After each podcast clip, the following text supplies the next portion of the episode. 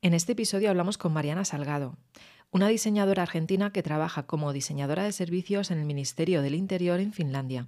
Además, tiene uno de los podcasts más reconocidos de diseño en español. Se llama Diseño y Diáspora.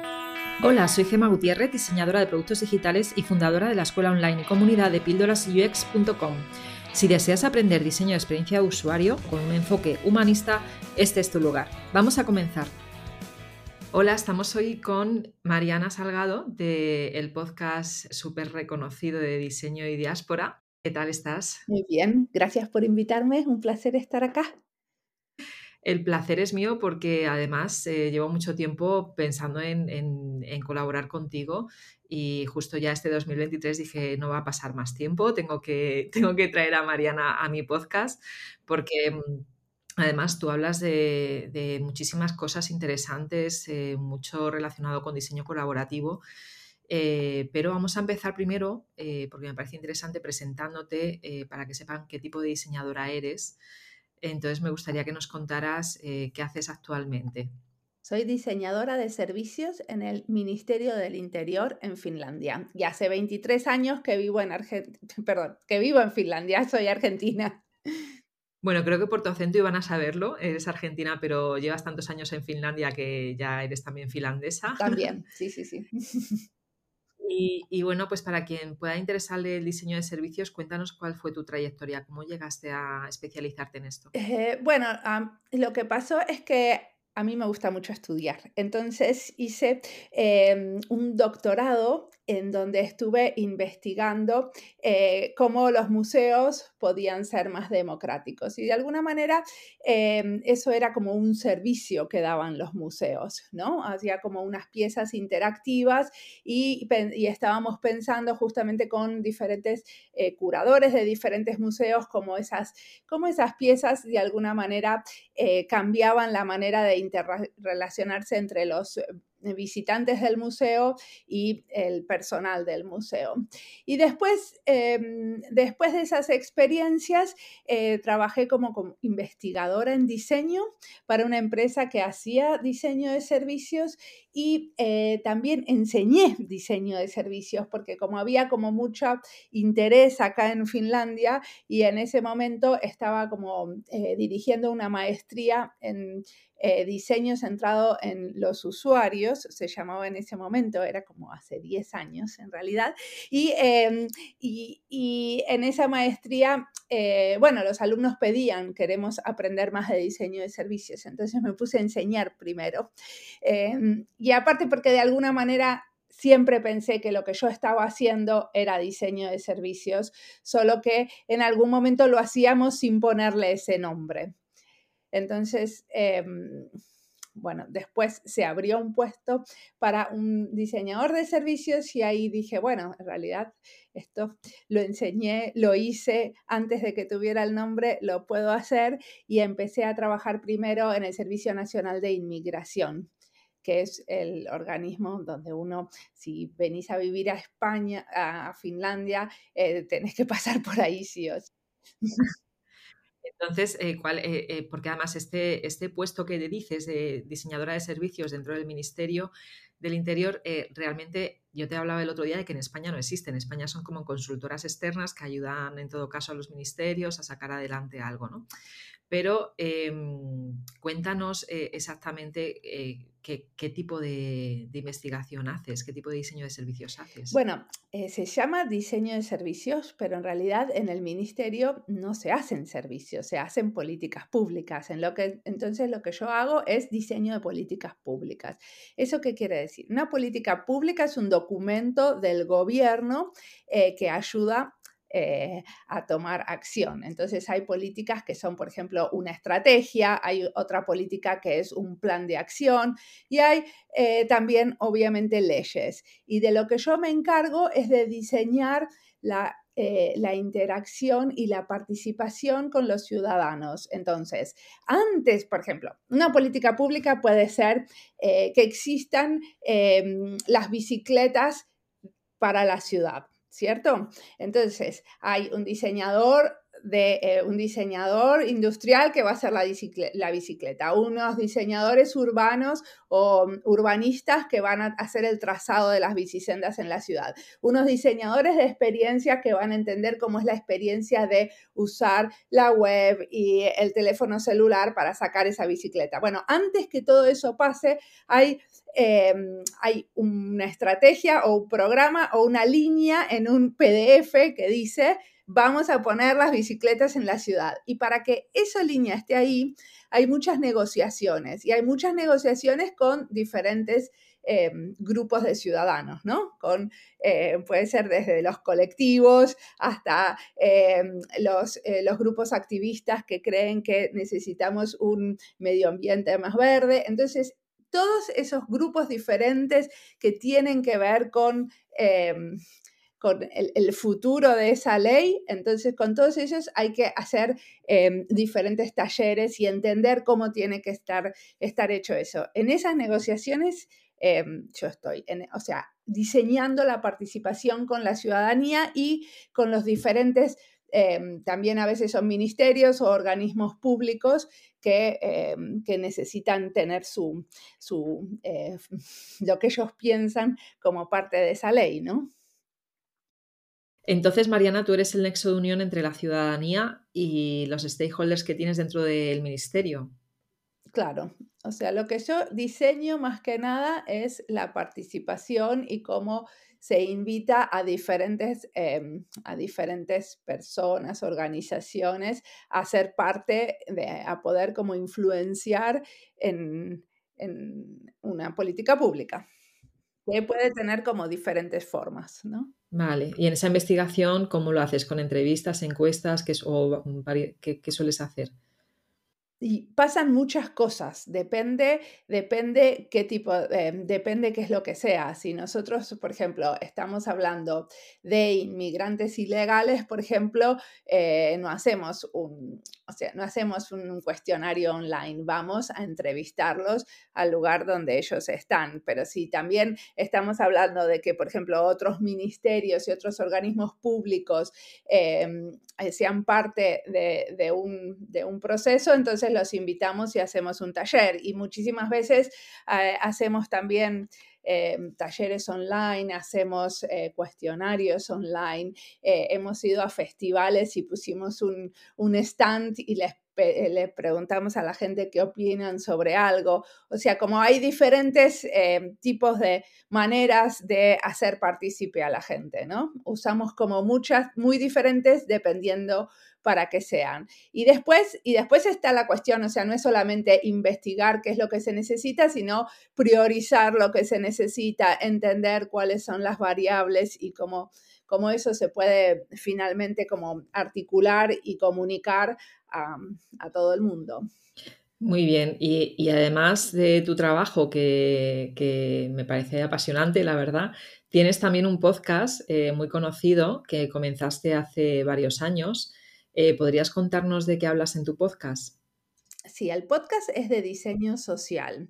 Em, eso quiere decir que es muy amplio, pero en general eh, no entrevisto a gente que tienen como em, que, lo que hacen tiene un componente solamente comercial. Entonces, en general, hay eh, desde proyectos, desde los diferentes diseños, o sea, puede ser diseño de servicios, textil, industrial, gráfico, em, pero siempre hay como una, como hablamos de la responsabilidad social, de, del impacto que tiene eso en un tipo de población en especial. Entonces, ahí tengo muchas entrevistas en temas de salud, de inmigración, de comida y diseño, de, mm, eh, de sostenibilidad.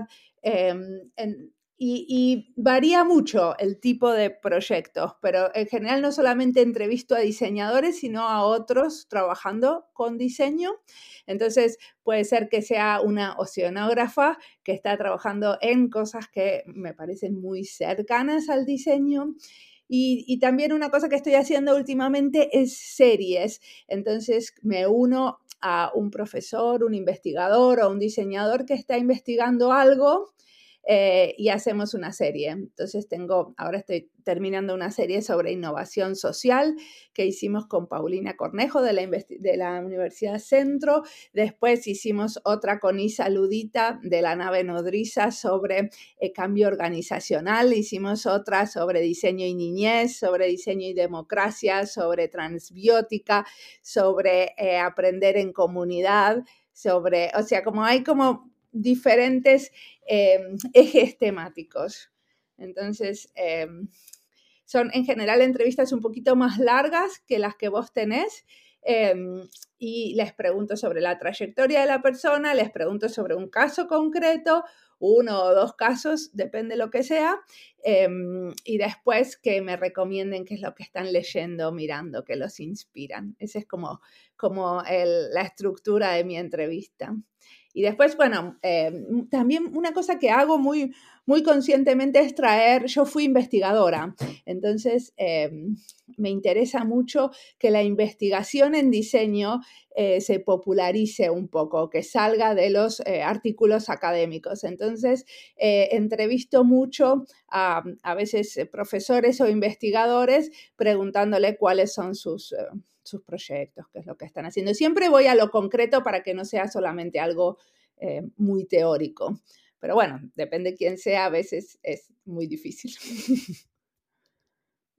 De, estos temas que estás tocando ahora en tu podcast, ¿es, ¿es, de donde sacas las publicaciones de los libros que he visto que estás publicando de forma, vamos, libre, que pueda pues, cualquier persona eh, descargárselo? Sí, o sea, cuando veo, por ejemplo, sobre diseño y salud, nunca hice una serie, sino que se fueron como eh, juntando y juntando y dije, bueno, esto es un tema como muy interesante para hacer una serie, eh, para hacer un, un, libro. Entonces compilé las entrevistas, son 25 entrevistas a diferentes diseñadores que trabajan en salud y ahí me di cuenta, che, no tengo ningún mm, médico o médica o alguien profesional de la salud que esté como en diálogo. Entonces le pedí a una médica que haga la introducción. Entonces, como también hacer estos libros me ayuda como a entender más qué es lo que estoy haciendo. Y después empecé a entrevistar más a médicos y a médicas trabajando en el sector de la salud, porque me parece que si no, o sea, no hay un diálogo, es como estamos mirándonos demasiado el ombligo. Y algo parecido me,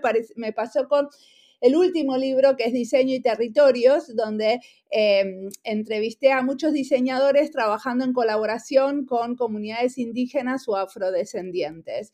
Y cuando de vuelta voy a compilar las entrevistas, ¿no? Hay más o menos 20 entrevistas a diseñadores, me doy cuenta, bueno, pero no tengo ningún, ninguna persona indígena que también esté contando sobre esta colaboración. Acá hay como un desbalance, entonces Em, le pedí a una mujer indígena y diseñadora que haga la introducción. Y bueno, y a la vez viste, cuando voy a seguir haciendo entrevistas, voy a tener más en cuenta justamente de generar esos diálogos. Por ejemplo, esta semana hice una entrevista a una médica que trabajó con una diseñadora. Entonces, también está bueno que un mismo proyecto te lo puedan contar como con diferentes perspectivas. Y quien quiera bajarse tus libros, quien quiera descargarlo para leerlo, ¿dónde los puede encontrar?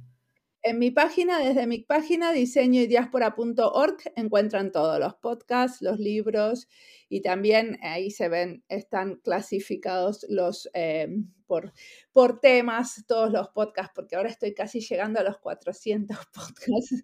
Me da un poco de vergüenza decirlo ya. ¿Cuántos años llevas con el podcast? ¿Llevas Cuatro años, sí. Cuatro años. Y publico dos veces por semana en general. Dos veces por semana. Dos veces por semana, sí. Tenemos un equipo bastante grande, em, o sea que hay como dos diseñadores de, de, sonido, hay una community manager y también, eh, por ejemplo, una de las cosas que hacemos es tener una, tengo em, una eh, voluntaria que hace una lista con todas las recomendaciones, entonces se pueden ver todas las recomendaciones de los libros que están online y gratis. Em, y, bueno, y otros que no están online gratis, pero bueno, es la lista esa de recomendaciones que siempre vamos em, pidiendo y actualizando. Y a veces también hacemos algunos eventos online.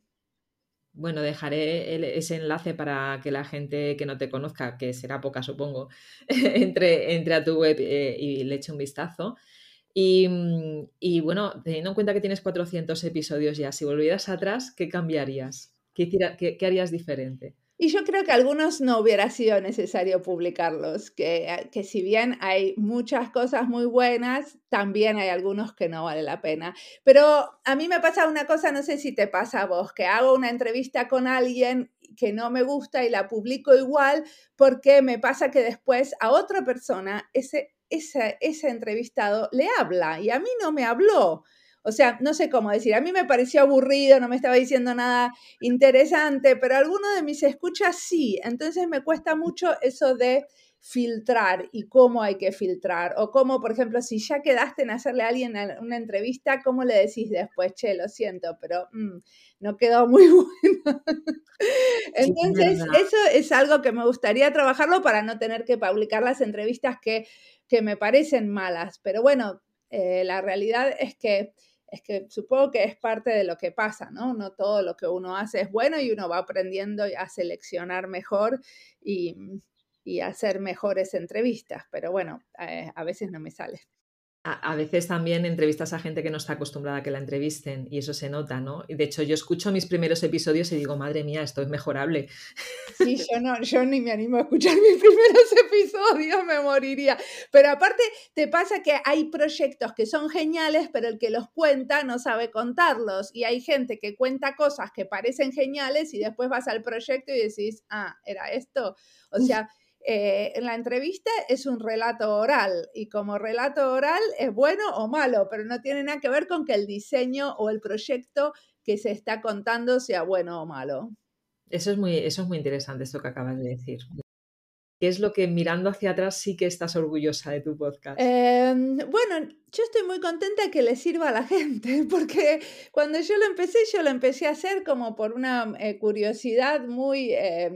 Como muy particular y mía y no se me ocurrió que tanta gente podría estar interesada en, o sea, a mí me gusta hacer entrevistas y lo hago porque a mí me gusta este encuentro con otra persona sin el teléfono celular donde podemos hablar una hora sobre el mismo tema, incluso con amigos o amigas que entreviste. Yo no tengo ese tiempo para hablar de trabajo con ellos eh, durante una hora sin que pase algo, los chicos, venga a la fiesta, no sé, siempre hay como mucho más ruido alrededor. Entonces, Em, disfruto como esta cosa de hacer entrevistas y, sigo disfrutándolo. Me asombra que siga disfrutándolo y me asombra también que, tanta gente le interese y le escuche. Pues espero que esto dure muchos años y que te tengamos durante mucho tiempo y que te podamos escuchar durante mucho, mucho tiempo. Así que bueno, pues eh, como tú habías dicho antes, mis episodios son más cortitos, así que aquí me despido. Muchas gracias, Mariana. Muchísimas gracias a vos. Ya ha finalizado este episodio con Mariana Salgado y mm, al escucharlo me quedé con ganas de que nos contara más sobre los libros que tienen, que son de descarga gratuita y que te dejaré el enlace a su web en las referencias de este episodio, que lo puedes encontrar en píldorasux.com barra 119. Así que te pedía, Mariana, después de grabar este episodio, que me pasara un audio eh, dando un poquito más de detalle de cada uno de los libros, así que aquí te lo dejo. Y ahora sí, una vez que finalice la explicación de Mariana, acabará este episodio. Pasa una buena semana. En Diseño y Diáspora hicimos tres libros. El primero es Diseño y Salud. Son 25 entrevistas a diseñadoras y diseñadores que trabajan para la salud. Después de ese hicimos otro libro que se llamó Diseño y Laboratorios de Innovación y en ese entrevistamos a gente, sobre todo a diseñadoras y diseñadores de vuelta, eh, pero que trabajan en el sector público en laboratorios de innovación a nivel regional, nacional o municipal. Mm, y, después, el último que sacamos es Diseño y Territorios, que cuenta sobre la colaboración de los diseñadores con em, comunidades indígenas o afrodescendientes. Y ahora estamos trabajando en un cuarto libro que es Diseño y Activismo. Y es cuando los Em, diseñadoras y diseñadoras se ponen a trabajar en relación a la acción social, en relación a una causa justa. Puede ser en relación al cuidado de los animales o eh, también puede ser, por ejemplo, diseño con perspectiva de género. Bueno, con diferentes em, tipos de movimientos sociales, ¿no? Como el feminismo o eh, también hay como, hay, hay un poco de, de, entrevistas eh, que tienen que ver con diferentes causas. Y, eh, y, una cosa que pasa es que cuando hacemos estos libros aprendemos y entendemos más el contenido. Entonces, por ejemplo, cuando hicimos el libro de diseño y salud, algo que pasó es que ahí me di cuenta que hay, no había entrevistado a gente que trabaja en la salud que no fueran diseñadores. Entonces eh, empezamos a entrevistar a médicos y enfermeras que están colaborando en proyectos de diseño para la salud. Y mm, así, por ejemplo, hicimos hace poco una entrevista que tiene que ver con diseño y maternidades y también hicimos otra entrevista que tiene que ver con eh, diabetes y diseño, donde una médica y una diseñadora de servicios nos cuentan cómo fue su colaboración y cada una cuenta la perspectiva sobre el mismo eh, proyecto. Si después de escuchar esta píldora te quedaste con ganas de más, entra a mi escuela online de Tribooks, un lugar donde UX designers de todo el mundo aprenden, evolucionan y hacen comunidad.